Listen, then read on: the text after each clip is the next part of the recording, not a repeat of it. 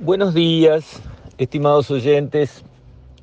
Quisiera referirme hoy a la situación que se provocó con cantos ofensivos eh, nacidos en las hinchadas de los cuadros de fútbol, que, digamos, en opinión de muchos, cruzaron la raya de lo que es, bueno, la algarabía, la alegría, el festejo, la cargada, la broma, que todo eso forma parte de la vida y, y de alegría de vivir y, y de lo totalmente tolerable, para pasar a una zona de insultos soeces, de agresividad ya sin barreras, entrando, digamos, en un terreno que preocupa y que motivó, a mi juicio, con razón, la intervención de fiscalía, o sea, de el sistema nuestro de justicia que como sabemos camina con dos patas.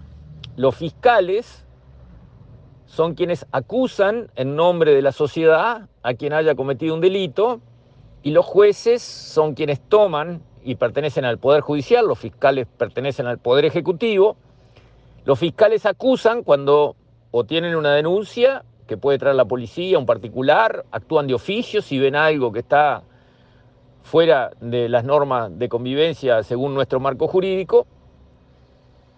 Y de esa manera se procesa el caso bajo la luz de un delito.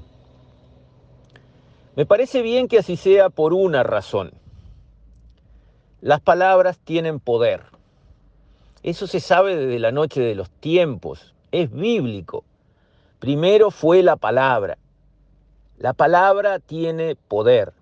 Las cosas que se dicen no son inocuas, no son gotitas de lluvia que caen y nada sucede. Muy por el contrario. Las palabras provocan realidades, cambian realidades, tienen fuerza yo diría, tienen mucha fuerza. Y palabras agresivas, palabras insultantes, palabras que generan, despiertan el instinto de agresión, por lo menos de repeler la agresión, porque una agresión verbal es una agresión y genera la respuesta porque hay fuerzas y contrafuerzas, acciones y reacciones. Generan esas palabras agresivas, insultantes, violentas, generan una reacción. Es humano. Si a uno lo empujan, la reacción instintiva es reaccionar. No importa si lo empujan con la mano, con un palo o con la palabra. Entonces, para mantener una convivencia pacífica, que es lo que buscamos todos. El marco legal de la Constitución hasta el último decreto y reglamentación, ¿qué es lo que busca todo ese marco legal en una sociedad? A ver, ¿qué es lo que busca? Busca que vivamos en paz, que salgamos de la ley de la selva donde el que tiene el garrote más grande grita más fuerte y al que no le gusta se la liga. De ahí venimos. No vamos hacia ahí, venimos de ahí. Y tenemos que seguir un largo camino alejándonos de ese mundo que está ahí, está agazapado, está tras nuestro. No desapareció para siempre, no, nuestros instintos son muy fuertes. Tenemos instintos animales violentos que están a flor de piel. Entonces, si permitimos que unos grupos de descerebrados, maleducados, personas que no entendieron cómo se debe vivir en sociedad, salgan a agredir con insultos soeces y con amenazas feas, embromadas. ¿A quiénes? A los contrincantes de turno, a los de otro partido que jugó otro cuadro, nada, nada, no había nada. No era un tema de una minoría religiosa sojuzgada y humillada y mancillada que se levanta y se revela. No, no había nada.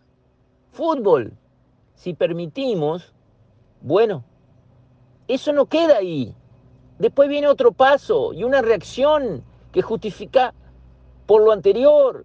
Y la reacción de la reacción, esa película se conoce muy bien en la humanidad y nunca da buenos resultados.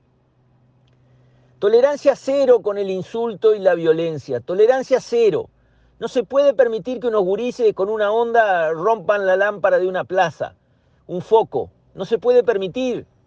No, tolerancia cero, porque el que tira con la onda y rompe una lámpara del alumbrado público, después rompe el vidrio un auto y después rompe el vidrio una casa y se mete. Es así, está demostrado. Entonces, para convivir en paz, que es el objetivo de todo el esfuerzo del marco legal, de la policía, de la justicia, para vivir en paz en la sociedad, no se pueden tolerar desbordes, vengan de quien vengan. No se puede. Está muy bien entonces la Fiscalía en dar el paso de llamar a responsabilidad a los violentos, a los agresivos, a los que insultan, a los que no se saben portar bien. En el fondo es eso, ¿Qué necesidad hay de agredir y de insultar para festejar un triunfo, un campeonato, lo que sea? Al revés, esa manera de actuar empaña, le quita brillo, le quita valor a la gesta, al triunfo, a lo que se debe festejar. Y bienvenido el festejo, pero en paz y con educación.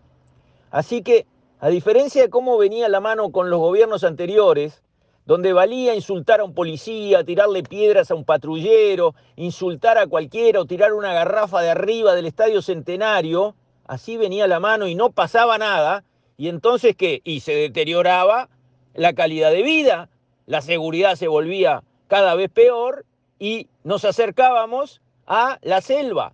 Estábamos yendo hacia atrás como evolución de la sociedad, hacia la ley de la selva, del garrote más grande. No, Ahora hubo un cambio. Tenemos que avanzar en el otro sentido. Se respeta a la policía, a cada policía se lo respeta. Y si alguien le tira una piedra un patrullero será perseguido y llevado al juez. Porque no está bien tirarle una piedra a un policía ni insultar a un policía. Y tampoco se permite que algunos grupos de desubicados se pongan agresivamente a proferir cantos, insultos y amenazas gratuitamente a otros grupos. No, tolerancia cero, marco legal a ser respetado estrictamente y por todos. Le guste a quien le guste, le caiga el sallo a quien le caiga. Con esto, estimados oyentes, me despido. Hasta mañana, si Dios quiere.